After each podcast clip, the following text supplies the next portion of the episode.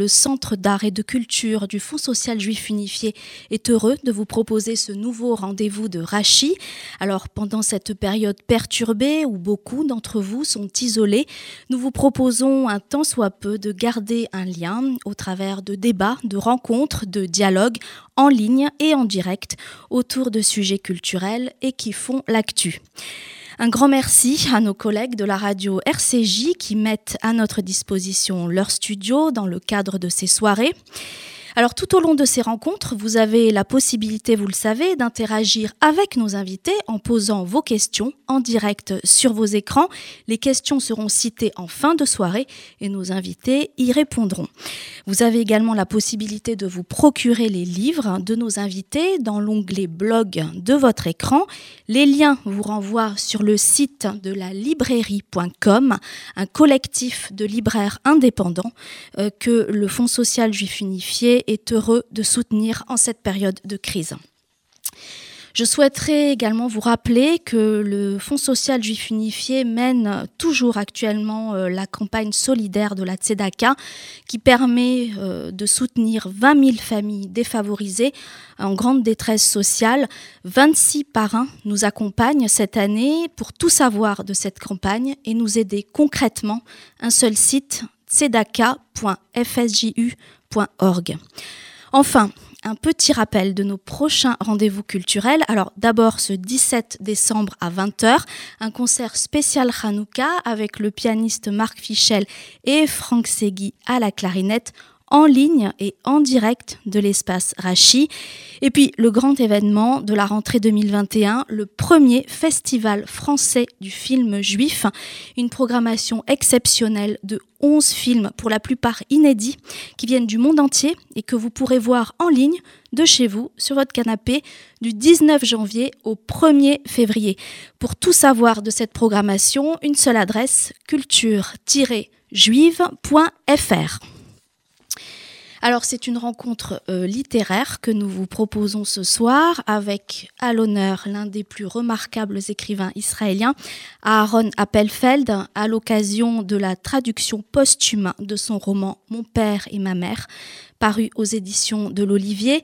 Aaron Appelfeld, L'amour plus fort que la mort, c'est le thème de cette soirée.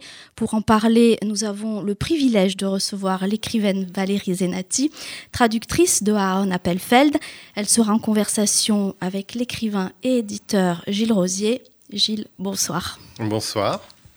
Merci Fabienne pour cette introduction. Valérie, bonsoir. Bonsoir Gilles. Je suis très honoré de vous donner la parole ce soir et ravi.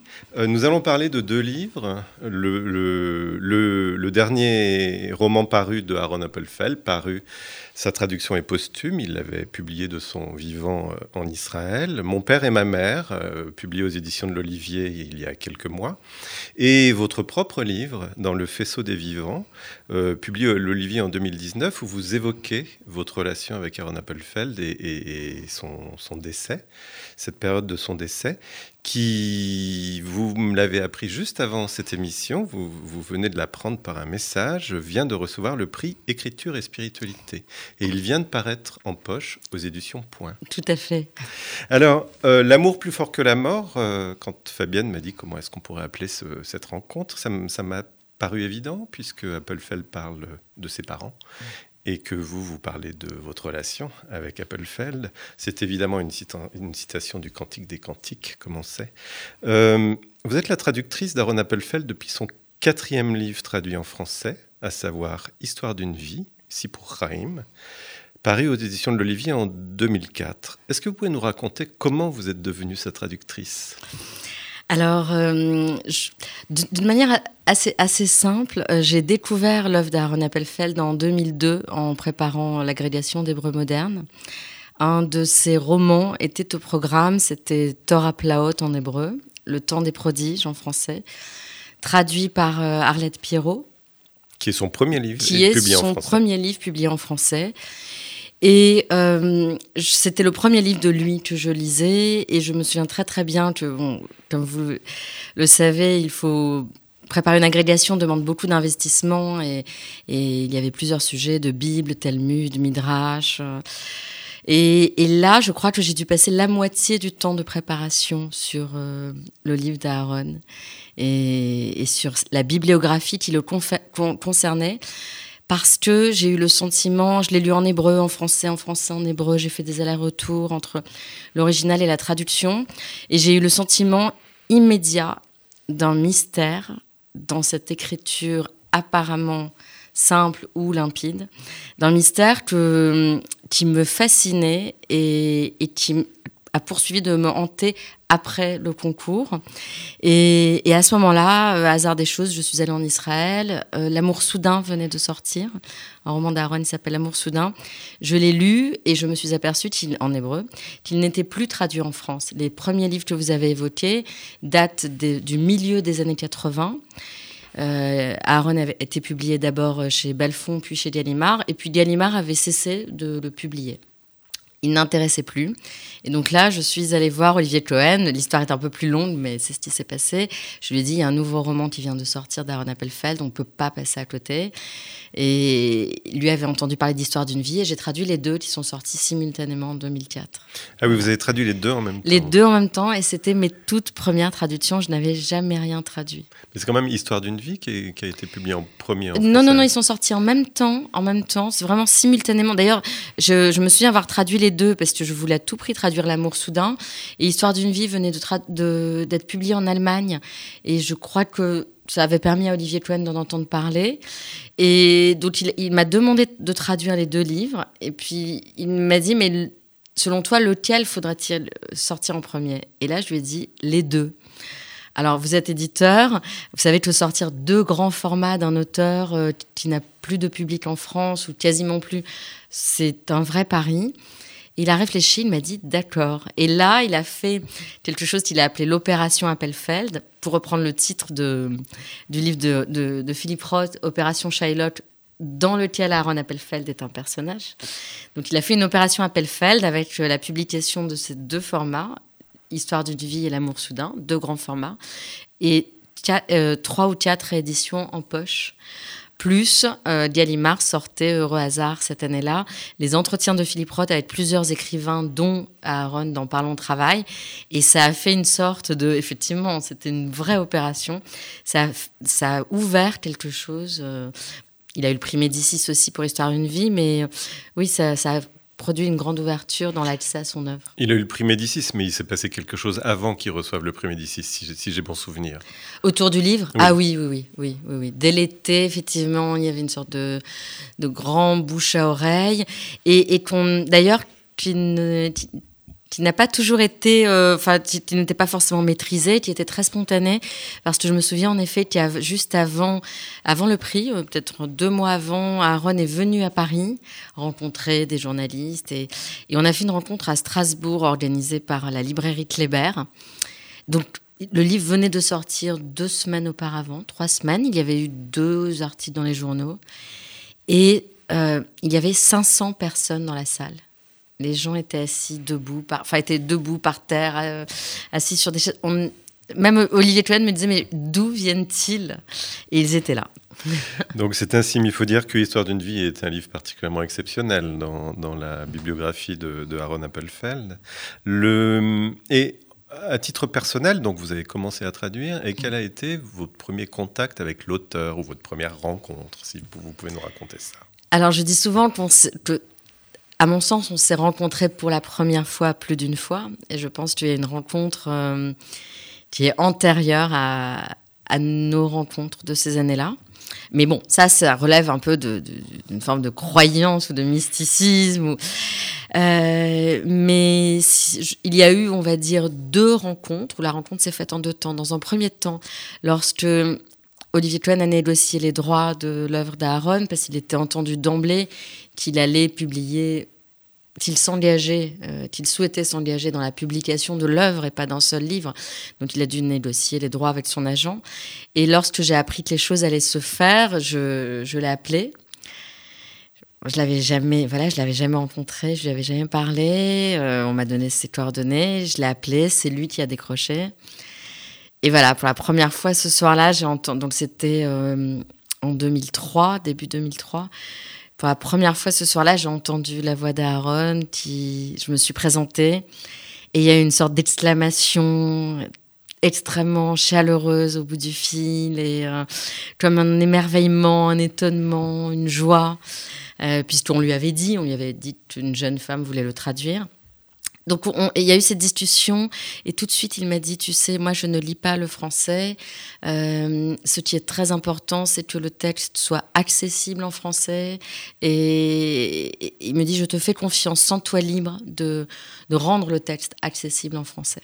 Mais alors ce qui est très étonnant dans ce que vous racontez, c'est que par ailleurs, dans, dans, certains témoignages et dans certaines de ses œuvres, il raconte combien euh, l'expérience, enfin les épreuves euh, liées à la guerre qu'il a traversé, euh, lui avait euh, donné une défiance à l'égard des êtres humains et que finalement, au sortir de la guerre, il avait plus confiance dans les animaux que dans les êtres humains.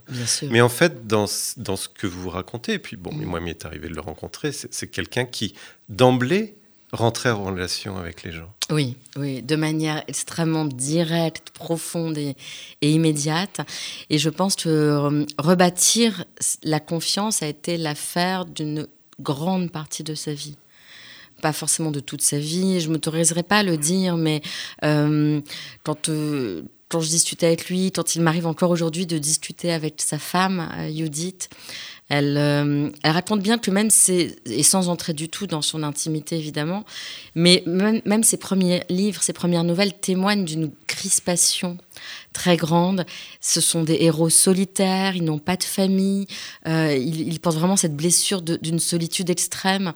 Et Aaron avait aussi bien une défiance à l'égard des êtres que du langage d'ailleurs. Et lui disait très souvent que selon lui, après la guerre, et je pense que pour lui, c'était un projet à la fois euh, politique, total et intime. Il disait la question de savoir Dieu existe ou pas, c'était pas la question. Euh, la question était comment rebâtir la confiance en l'homme comment la restaurer. Et je crois vraiment qu'il a fait tout ce chemin. Moi, lorsque je l'ai rencontré, il avait 60, euh, 72 ans, 70 ans. Euh, et il avait fait ce chemin. Et j'en parle un peu dans, le faisceau des vivants. Après la mort d'Aaron Appelfeld, j'ai regardé sur Internet plusieurs vidéos de l'époque où je ne le connaissais pas. J'avais besoin de m'approcher de lui euh, avant cette rencontre-là. Et donc j'ai vu des vidéos des années 70 et 80.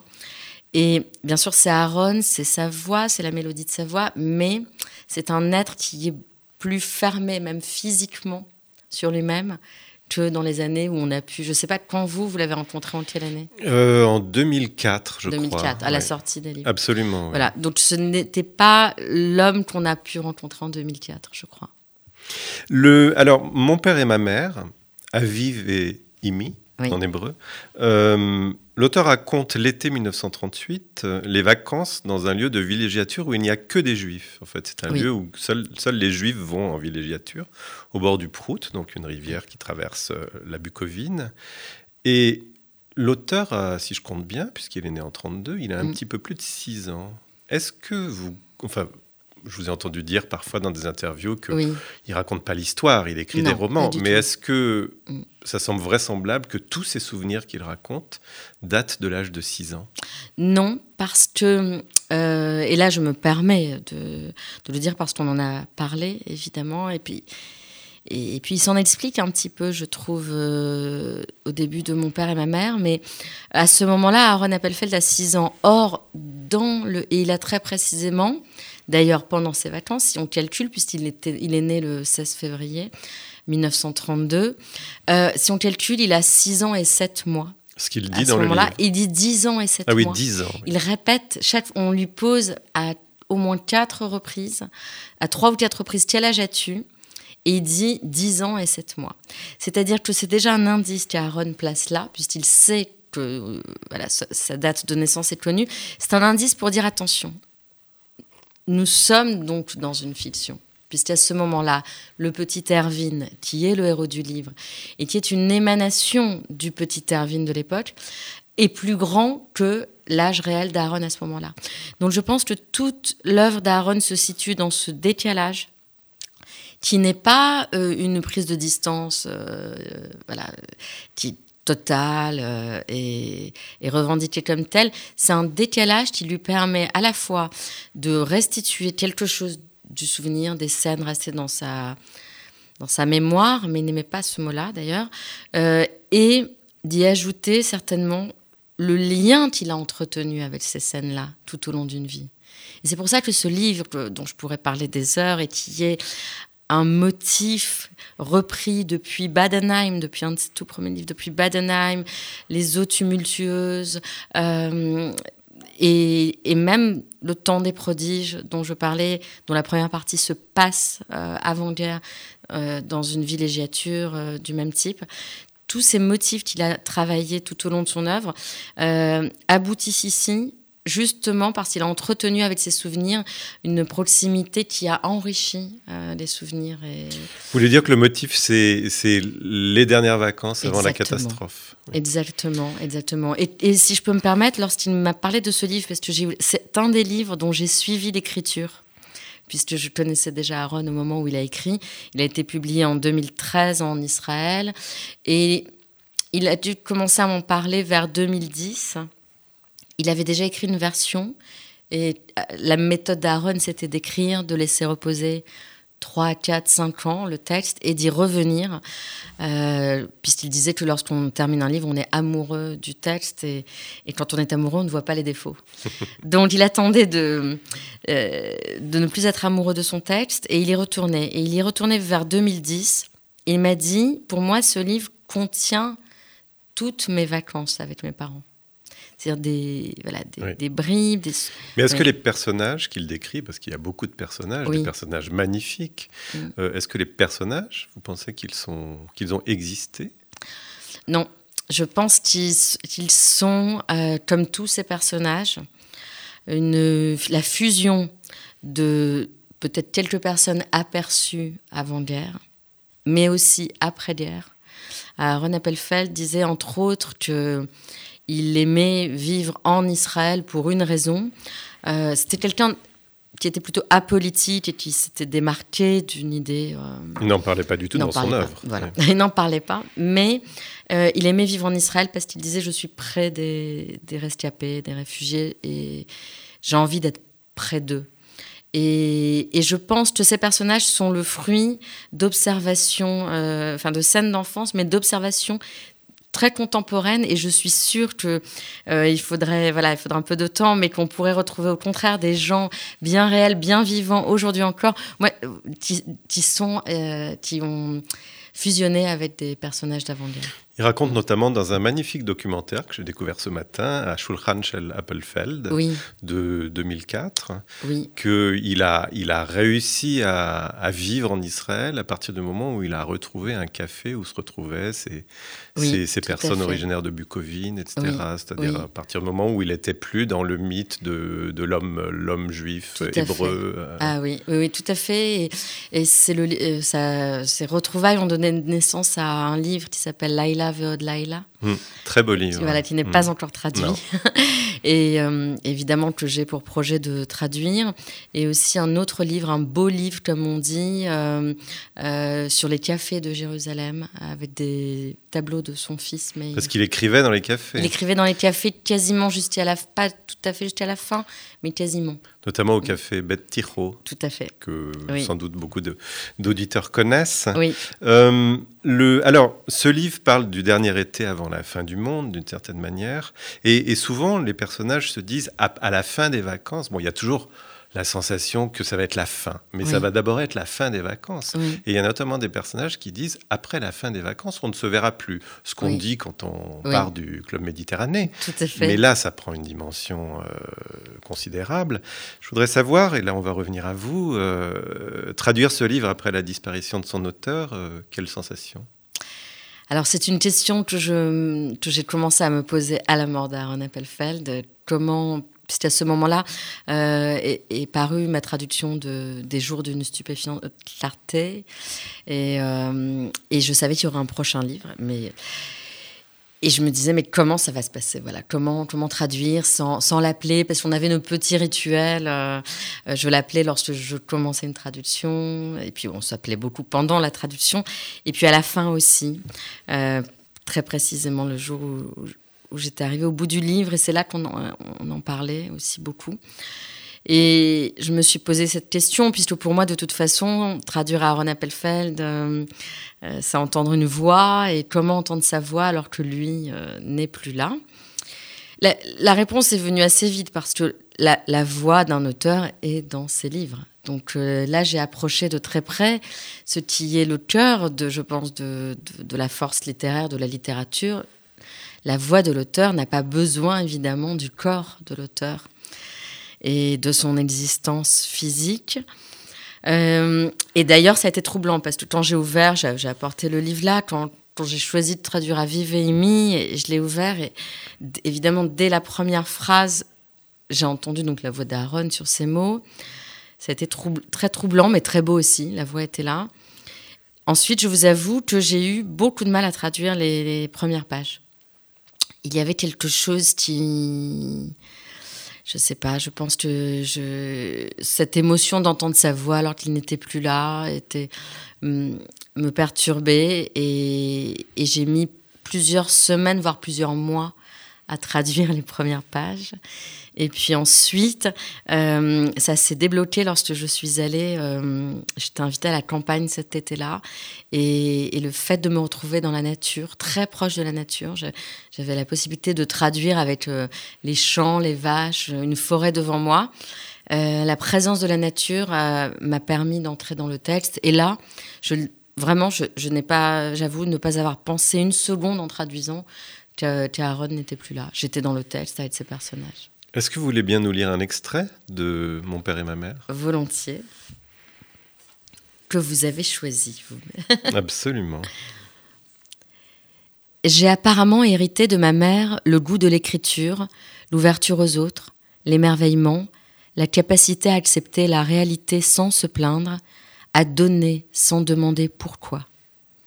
Je veille farouchement sur ce don, ou plutôt sur ces dons. La présence de mon père en moi ne me permet pas de m'abandonner complètement. Il scrute, soupèse, dissèque. J'ai pensé autrefois que mon père était mon grand obstacle, qu'il m'empêchait de déployer mes ailes. À présent, je sais que sans lui, je me serais dispersée, je n'aurais pas été concis, ni n'aurais cherché la précision. L'écriture exige une sensibilité violente, un imaginaire enflammé, un don de soi, mais sans une part de rationalité et de précision, les résultats de cet effort s'apparentent à une bouillie informe. Qu'est-ce que ça vous inspire, cette lecture? Est-ce que vous ressentez ça quand vous lisez Appelfeld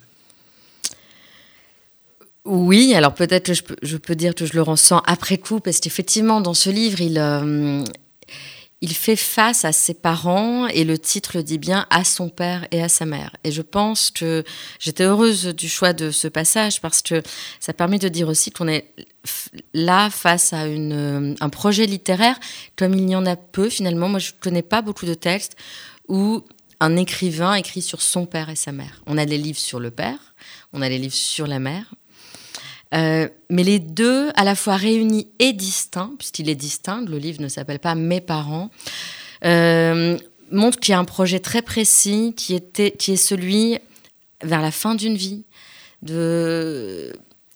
non pas d'analyser, mais d'aller chercher au plus loin ce qui ont pu être, voilà, euh, de, comprendre qui, qui étaient ces gens qui lui ont donné la vie et qu'est-ce que lui a reçu d'eux cette notion de transmission, d'héritage est très importante. Euh, et, et, on a dans tout le livre une sorte de mouvement de balancier entre le père et la mère. Le père, tel qu'il le décrit ici, plutôt cynique d'ailleurs lui. Mais moi je trouve ça très drôle. Il y a des passages qui m'ont fait rire ou sourire en les traduisant. Parce que vous évoquiez cette ville, ce lieu où vont les juifs de Tchernovitz en traduisant, je me disais, bah, c'est voilà, en France, ça, aurait pu être Deauville ou, ou, Juan Lépin. Mmh.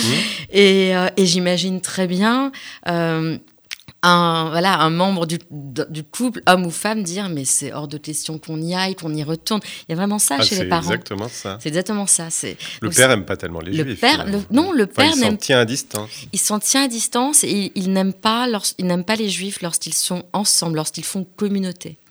ce sont des juifs assimilés et ils pensent que le judaïsme doit être une affaire intime, personnelle, pas forcément religieuse, ou surtout pas religieuse, et surtout pas ancrée dans la communauté.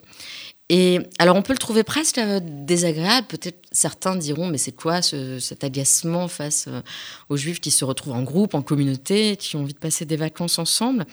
Mais à un moment donné, il a une phrase dans le, dans le texte où il dit, euh, à, la fin, il dit mais bien, bien, que chacun aille vers son destin, l'essentiel c'est qu'il y aille seul et que nous ne soyons pas ensemble.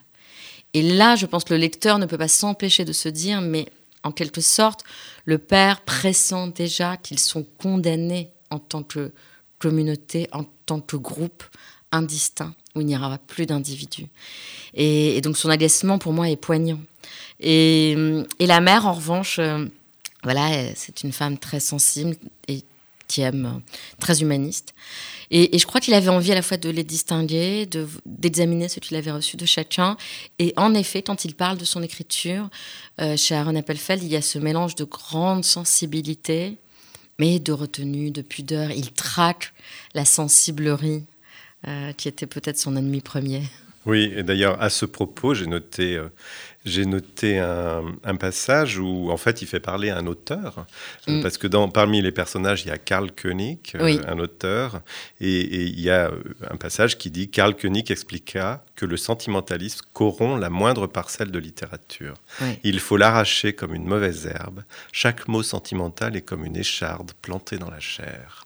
Et j'ai pas pu m'empêcher de penser que c'était Appelfeld qui parlait là. Ah oui, oui, oui. Mais il parle alors. Je il parle à travers tous ces personnages. Mais évidemment, l'identification à Carl Tuning euh, vient spontanément à l'esprit, mais bien sûr, c'est lui qui parle, évidemment.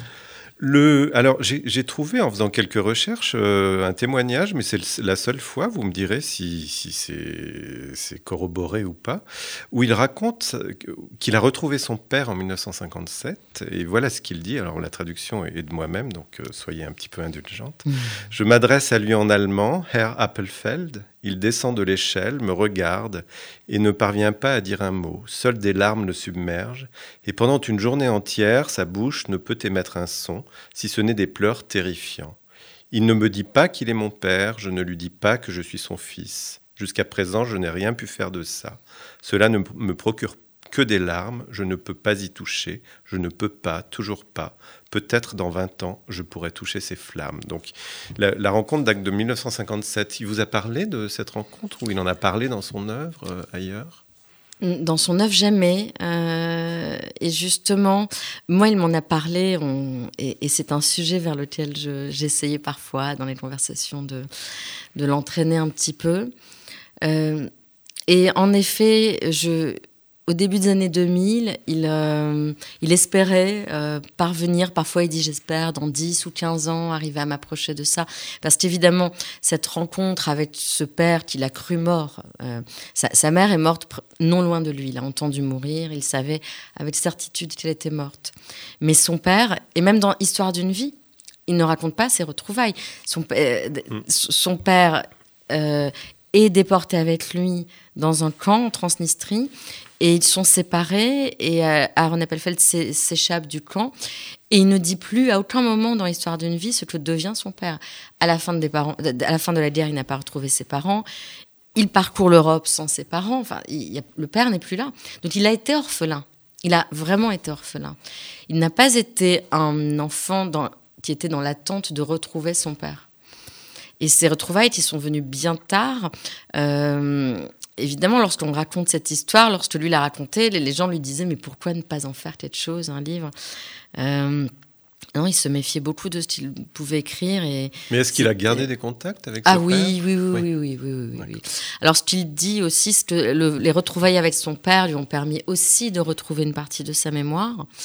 Et puis ensuite, euh, son père a travaillé en Israël, il a appris l'hébreu, il a travaillé, euh, il, a fait partie des gens qui ont établi le système d'imposition euh, en Israël.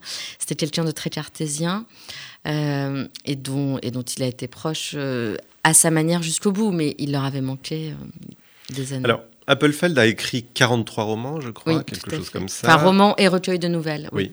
Il y en a 15 ou 16 qui sont traduits en français.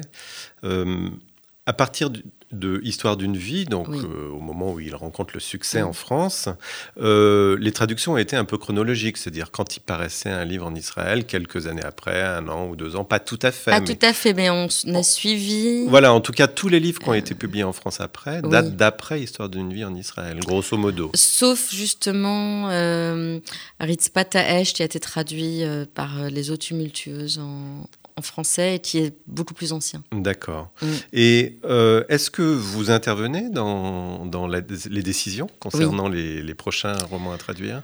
Oui, oui, oui. Alors c'est une décision collective, évidemment, mais euh, dans laquelle j'ai ma part parce que personne ne peut le lire en hébreu. Oui.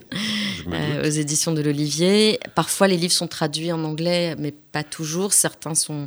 Puis on est plus rapide aujourd'hui sur les traductions d'Aaron Appelfeld que tous les Américains notamment. Mais euh, c'est une discussion, oui, c'est vraiment collégial, parce qu'en général, je parle de deux ou trois livres.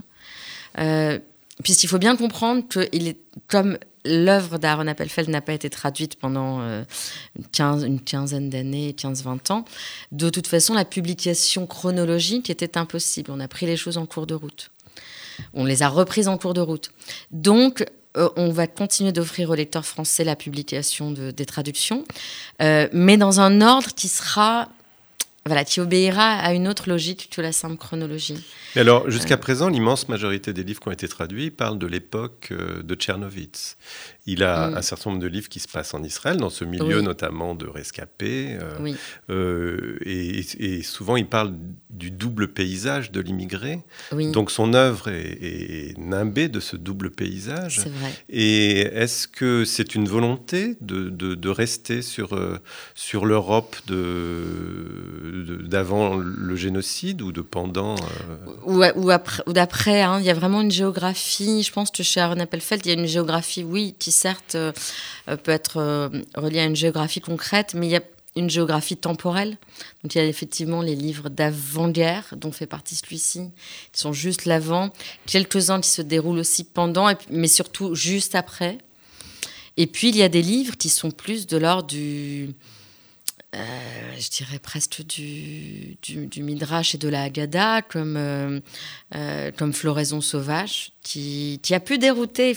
Ça, ça serait intéressant de consacrer peut-être même plus qu'une émission, mais je pense que le public français attend aussi certaines choses d'Aaron Appelfeld. Floraison sauvage est un livre qui ne se passe pas du tout avant la guerre, ni après, ni pendant. Il se passe au 19e siècle. C'est un roman faulknérien extraordinaire mais qui a pu dérouter les lecteurs justement parce qu'ils ne se situent pas euh, dans cette question-là de la guerre. Alors, je crois que pour l'instant, on a fait des propositions euh, pour donner justement, si on lit tout ce que j'ai traduit, on s'apercevra qu'on est dans quand même des, registres et des tonalités différentes. Euh, et, et l'idée, c'est de continuer d'élargir cette géographie-là. Est-ce que le... Alors, parlons des personnages maintenant. Qu'est-ce que vous diriez de sa manière de décrire les personnages? Alors, moi, je les vois, et ça, c'est une condition sine qua non pour moi de traduire, c'est de les voir. Parce que si je ne vois pas les personnages et, et si je ne vois pas le lieu, je, je suis incapable de traduire. Donc, j'ai vraiment besoin de voir tout ce qui est écrit.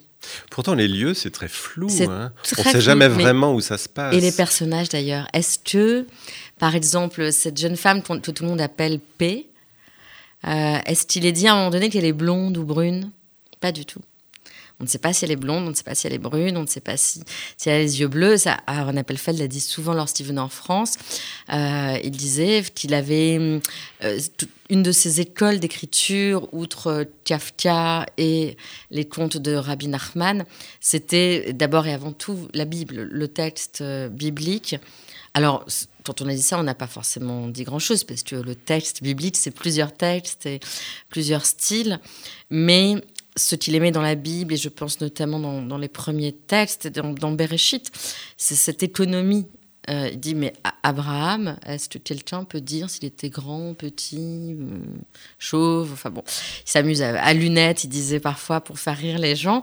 Euh, donc, il ne décrit pas on sait si les gens sont grands ou petits chez lui en général, robustes ou frêles. Euh, c'est plutôt voilà, robuste ou frêle. Euh, mais c'est leur, la description d'un être chez lui ne devait pas passer par une description euh, de son apparence physique. Et d'ailleurs, il ne s'intéressait pas à ça, mais plutôt par une façon, de, par petites touches, de capter les intonations, les regards, le caractère. Et c'est ça qui forge. C'est vrai que moi, je les vois, les personnages, mais en réalité, ils ne sont pas décrits. Donc leurs, attributs moraux, leur caractère. Oui, exactement. C'est exactement ça. C'est comme ça qu'il est décrit. Alors il y a un autre personnage qui est tout à fait extraordinaire dans ce livre, qui est le docteur Zeiger. Oui. Euh, et je voudrais citer à nouveau, parce que le docteur Zeiger parle beaucoup des juifs. Oui. Euh, il connaît les juifs en tant que médecin. Tout à fait. Et donc il dit à un moment donné, ses frères juifs sont toujours anxieux, nerveux. Ils prennent une ombre pour un ennemi armé. Ils partent tous les ans en vacances mais ne savent pas vraiment se reposer, emportant avec eux leurs angoisses qui se sédimentent, et lorsqu'ils rentrent chez eux, ils courent les médecins, paniqués, réclamant l'impossible. Leurs angoisses inguérissables sont la source de tous leurs maux, réels et imaginaires. Là, on est à Jean Lépin aussi. Oui, oui, oui, oui, ou, ou, euh, ou, je pense à Jérusalem. Enfin, je pense que Aaron disait toujours Je n'écris pas sur le passé. Et donc, cette observation-là, oui, c'est celle du père, enfin, c'est du docteur Tiger à, avant-guerre, mais, mais là aussi, c'est la voix d'Aaron. Euh, et c'est Aaron observant et, voilà observant l'inquiétude, l'anxiété juive qu'il euh, détectait très vite et, et pour laquelle voilà, il avait, par laquelle il était touché, amusé, euh, et tu pouvais peut-être l'agacer aussi, mais de toute façon, enfin, ces mots n'ont pas lieu d'être parce qu'il n'était pas dans le jugement, il constatait effectivement, il constatait euh, ce, ces traits-là. Alors, je l'ai entendu dire une fois que il avait appris le yiddish parce que euh, il considérait qu'il ne pourrait pas aller au plus profond de la culture juive sans connaître la littérature yiddish et la culture yiddish. Mais est-ce que vous diriez que son œuvre est une œuvre profondément juive? Je pense qu'elle est juive aussi, euh, mais pas seulement. Euh, c'est et, sa langue d'ailleurs. Moi, je, dans l'hébreu d'Aaron Appelfeld, justement, quand j'entends parfois une intonation yiddish. Et, il le dit. Euh, enfin, il le dit. Certains personnages peuvent dire après-guerre euh, Eh bien, demanda-t-il d'un ton d'avant-guerre. Et moi, j'entends que ce ton d'avant-guerre, c'est évidemment une intonation qui vient du, yiddish. Je pense que sa langue, aussi bien que sa littérature, est au croisement de évidemment de fondements euh, juifs, euh, mais aussi d'une culture euh, allemande. Il y a une influence de Thomas Mann, mais il y a aussi une influence proustienne dans l'approche, donc d'une culture européenne très très grande. Oui, pour moi, c'est le croisement de, de ça, de, quelque chose de très juif et très européen. Alors, avant de vous laisser le dernier mot, je voudrais citer juste quelques œuvres. Donc, on a parlé de Mon père et ma mère. Je, voudrais parler aussi de, de, votre livre dans le faisceau des vivants, qui est un livre magnifique, vraiment, qui est écrit euh, donc au moment de la disparition d'Aaron Appelfeld et qui est vraiment une, euh, je ne sais pas comment le qualifier, parce qu'une oraison funèbre, c'est pas ça non, plus, un, geste d'amour. Pour moi, c'est un livre de reconnaissance. Oui. dans les deux sens du terme. Et je voudrais citer donc le, documentaire que j'ai déjà cité qui s'appelle Ashulchan Appelfeld de 2004 mm. de Adi Fuchs. Alors on peut le voir sur YouTube pour les gens qui connaissent l'hébreu. Il n'est qu'en hébreu, sous-titré hébreu. Tout à fait. Donc c'est un peu frustrant pour les gens qui ne le connaissent pas. Et puis je voudrais aussi citer le documentaire auquel vous avez participé qui s'appelle Le Kaddish des orphelins. Oui, tout à fait. Euh, vous pouvez nous en dire deux mots? Oui, on a tourné ce documentaire avec Arnaud Soli en deux temps. Euh, je, il y a quelques années déjà, je crois que c'était 2014 et 2015, on y est allé. En tout cas, il est paru en 2016. Voilà, tout à fait. Et j'ai passé chaque fois euh, une semaine complète avec Aaron Appelfeld sous la caméra d'Arnaud, en, en abordant avec lui beaucoup de sujets qui, qui évidemment, qui, sont là, mais euh, enfin, qui ne sont pas tous présents, puisqu'il faut faire un montage dans un documentaire, mais ce furent des, des moments d'une grande générosité de sa part. Euh, et je ne sais pas si on s'est dit plus de choses, parce qu'il y avait la caméra, mais mais en tout cas, il a, oui, il a été très généreux, parce que je, je, le sais maintenant, il était déjà très fatigué, comme on dit pudiquement, mais il ne le montrait pas du tout. Je voudrais rappeler aussi que vous êtes la co-scénariste d'une euh, série, d'une mini-série qui est parue sur Canal Plus il y a quelques semaines, moi, qui s'appelle Possession. Oui. vous parliez de mysticisme au début, on est vraiment dans le mysticisme, plutôt séphárade là. Voilà, tout à euh, fait. On a entraîné le dibouk. Euh, voilà, en, hébreu, ça s'appelle Kim. Oui, voilà. Au pluriel. Et, je voudrais, comme dernière question, avant qu'on prenne les questions des, des spectateurs et auditeurs, vous demander quel type de privilège ça a été et c'est d'être la traductrice de Aaron Appelfeld? S'il fallait résumer, je pense que hum, ça a été déjà celui de, faire une rencontre comme on en fait peu dans une vie, qui est celle d'une sorte d'âme sœur, de, de frères, il y avait quelque chose de très fraternel, contrairement à ce que des gens peuvent imaginer compte tenu de la différence d'âge, c'était pas un rapport filial, euh, il y avait quelque chose de profondément fraternel, et ce privilège-là se traduisait aussi, ou s'est traduit par, euh, pour moi, de mon point de vue, la sensation de gagner des années de vie en le connaissant euh, dans le sens où son regard et sa voix m'ont permis d'affûter, je crois, peut-être ma, voix, j'espère, mais en tout cas, mon regard, oui, mon regard sur la vie, l'amour euh, et le temps a totalement changé lorsque je l'ai rencontré. Donc ça, c'est un cadeau, c'est un don. Euh, parce que les, modifier son regard sur la vie, sur l'amour et le temps, c'est pas donné tous les jours.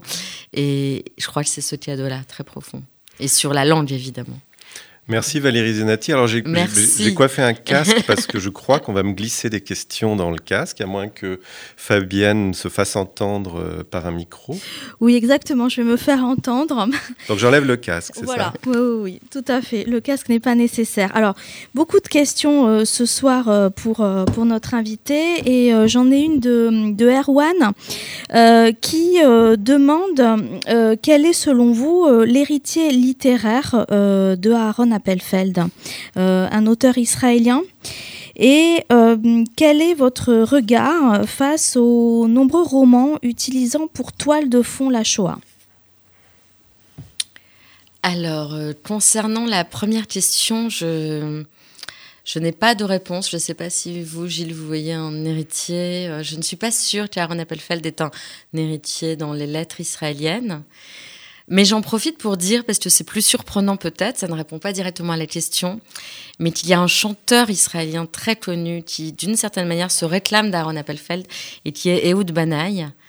Euh, pour ceux qui le connaissent, et qui, lorsqu'Aaron est, est, enfin, il le connaissait, qui entretenait une relation avec lui, et lorsqu'Aaron est mort, euh, il lui a rendu hommage euh, publiquement en remontant sur scène et euh, voilà, en apparence, hein, on est très éloignés, mais c'est en tout cas un artiste israélien qui s'en réclame. Il faut dire que, à mon sens, Appelfeld est le moins israélien des écrivains israéliens. Oui, oui, oui, bien sûr. Par ses thématiques et même par son style. Ou disons qu'il parle, parce qu'il a tout de même, il est extrêmement lu en France et il était très heureux de cette. Euh, ça a été une sorte de renaissance pour lui, la publication euh, en France. Euh, mais en Israël, il avait, il conserve encore son, son public. Et, et c'est peut-être un public qui, qui, est, qui, reste un peu, qui est un peu plus juif qu'israélien, d'une certaine manière, ou qui, ou qui ne voit pas de contradiction dans le fait d'être juif et d'être israélien. Et donc la deuxième question. Et la deuxième question question que je vais. Euh, quel est mon regard sur les Voilà, quel est votre, votre regard face aux, très nombreux romans qui ont pour toile de fond euh, la Shoah Ah oui, donc d'autres romans que ceux d'Aaron Appelfeld. Alors, je, je, répondrai en disant que je pense. Enfin, moi, j'ai été une petite fille hantée par la Seconde Guerre mondiale et je pense que tout écrivain qui va vers euh, cette période écrit parce qu'il est probablement hanté d'une autre manière. Euh, personnellement, et je dis vraiment personnellement, donc c'est pas mon regard sur les autres, euh, j'ai toujours senti que je pouvais pas m'approcher justement de ces années-là et de cette période-là seule. Et je pense que si je traduis l'œuvre d'Aaron Appelfeld, c'est justement pour, à ma manière, écrire sur ces années-là, mais en étant évidemment la voix de quelqu'un et non pas euh, ma voix propre. J'ai le sentiment qu'une fiction Mais voilà, c'est un sentiment. J'ai le sentiment d'une fiction pure, détachée d'une expérience de la guerre serait, pourquoi pas, peut-être louable, mais un texte dans lequel je ne trouverais pas forcément ma place. Et pourtant, j'en ai lu beaucoup. j'en ai lu, lu, beaucoup. Il fut un temps où je lisais tous qui me tombaient sur la main. J'ai retrouvé mes journaux intimes il n'y a pas longtemps. Des, je pouvais lire des, à 15 ans des, un, livre qui s'appelait euh, Trois ans dans une chambre à gaz. Donc, euh, bon, je pense pas que ce n'est pas un livre qui a laissé euh, une grande mais là, trace, peut-être. pas un roman. Alors là, c'était pas un roman, non. C'était un témoignage. Non. Ça, c'était un témoignage, mais j'ai lu des romans. Euh, je y compris, euh, je me souviens quand le, quand le choix de Sophie est apparu, il y avait un livre de Yael Dayan qui était un peu similaire, qui s'appelle euh, La mort avait, Et si la mort avait deux fils, et qui était un peu une anticipation du choix de Sophie. Je l'ai lu, j'ai lu beaucoup de choses. Aujourd'hui, alors peut-être parce que je traduis à Aaron et, que je lis par ailleurs d'autres choses euh, autour de la guerre, je préfère lire Charlotte Delbo et Imre Kertész personnellement. Voilà. Mais c'est vraiment à titre personnel et peut-être qu'un livre me surprendra et, et, et, que je passe à côté de certaines choses. Hein. Fabienne? De Philippe euh, qui euh, demande à Valérie euh, comment gérez-vous le, le, dilemme, l'équilibre entre la traduction et la, trahison? Comment la traductrice, la scénariste, l'écrivaine que vous êtes se situe-t-elle? Et pour les non-hébraïsants, à quel écueil herméneutique se confronte la traduction de l'hébreu vers le français littéraire? Alors, quand j'ai commencé à traduire, on m'a posé cette question de traduction et trahison. Euh, et d'emblée, il y avait cette confiance que tu m'avais accordée à Ron Appelfeld. Et je me suis dit, mais après tout, euh, oui, évidemment, à partir du moment où on passe d'une langue à l'autre, on ne dit pas exactement la même chose et les langues ne peuvent pas dire exactement la même chose. Mais une fois qu'on s'est dit ça, ce qu'on sait tous, et on est tous nourris de textes qui sont aussi traduits, euh, je crois que pour moi, là, au contraire, j'ai pas le sentiment de, de trahir lorsque je, je traduis, mais de d'essayer de servir de mon mieux. Alors bien sûr, en sachant qu'une trahison est perfectible et, et le sera toujours. J'ai dit une trahison. J'ai dit une trahison. Alors très beau lapsus. donc là, donc on va dire que je pars de la trahison pour la essayer d'aller. Voilà, très bien, très très bien. Donc je pars de la donc euh, mon esprit m'a trahi. On va dire que je pars de la trahison pour aller vers la traduction. Et d'ailleurs je crois, je pense que, si je dis ça, c'est aussi parce que j'ai tendance. Moi, je ne lis jamais les livres d'Aaron Appelfeld totalement avant de les traduire. Donc, je ne sais pas où il va et je ne veux pas le savoir. Je veux conserver dans la première traduction une tension littéraire et ensuite je me lis, je me relis. Et ma première traduction est toujours extrêmement brute et peut-être qu'elle est elle-même une trahison dans un certain sens. Et ensuite, je peaufine, je travaille, je travaille. Euh, si, si, on veut aller vite, concernant les problèmes qui peuvent exister dans la traduction de l'hébreu, c'est principalement, euh, elles concernent les temps. Euh, qui sont bien différents en hébreu et en français, qui peuvent être des casse-têtes épouvantables. Absolument. Une autre question, Fabienne? Euh, sur vous, hein, sur, sur vos livres, cette fois-ci Valérie, euh, projetez-vous, après Jacob Jacob, d'écrire un nouveau roman ayant pour cadre l'Algérie. Euh, apparemment, euh, il dit Nous sommes plusieurs à vous y encourager. C'est très gentil. Euh, ça me touche beaucoup. Je sais qu'il y, a un attachement à, Jacob Jacob. Et moi-même, je reste attachée à ce livre. Euh, alors, moi, quand j'écris, je ne sais jamais où je vais. Je n'ai pas de projet d'écriture. Je ne, je ne peux pas m'engager dans un livre si, si, son, si son objet euh, est trop précis pour moi. Je veux dire par là que le chemin qui m'a mené à Jacob, Jacob a été assez, euh, euh, assez long peut-être et, et, là aussi pas immédiat. Je me suis pas levée un matin en me disant je vais écrire Jacob Jacob. Et je me suis pas dit un jour je vais écrire ce livre-là sur l'Algérie. J'ai pris des chemins détournés et je prends toujours des chemins détournés pour arriver vers un livre. Euh, parce que si là si je je, fais pas de plan. Je, si, si, les choses sont trop claires pour moi, j'ai pas envie d'écrire le livre. Ça m'ennuie. Ça m'ennuie profondément. La vie m'intéresse beaucoup plus qu'écrire si je m'engage dans quelque chose de avec une intention trop forte et trop prévisible. Alors peut-être, d'ailleurs pour donner quand même un tout petit élément de réponse, j'ai écrit un autre livre sur Aaron Appelfeld euh, qui, qui s'appelle euh, Mensonge, qui est paru en 2010 de son vivant. Et c'est le livre qui a précédé Jacob Jacob. Et dans ce livre, il y avait un petit passage où je parlais de l'Algérie. Et mon éditrice, Laurence Renouf, m'avait dit, écoute, là, ça tombe un peu comme un cheveu sur la soupe. Garde-le, mets-le de côté, ça sera peut-être dans ton prochain livre voilà, ça n'a pas été immédiat, mais d'une certaine manière, peut-être que ce passage qui n'avait pas sa place dans Mensonge euh, euh, annonçait Jacob Jacob. Et chaque livre, pour moi, euh, contient en lui ce, qui, ce que le précédent a, ouvert. Je ne sais pas encore exactement ce que dans le faisceau des vivants a, a ouvert, mais peut-être qu'un jour, euh, je retournerai d'une certaine manière vers l'Algérie. Ou pas. Valérie Zenati, merci beaucoup. C'était un plaisir de converser avec vous, de, d'avoir un autre éclairage que celui de l'auteur sur, sur son œuvre. C'est, très agréable. Ça m'a rappelé un peu, j'ai suivi des cours de Chonosh Merouk à l'Université hébraïque de Jérusalem ah sur Isaac Bashevis-Singer. Il avait connu intimement Isaac Bashevis-Singer.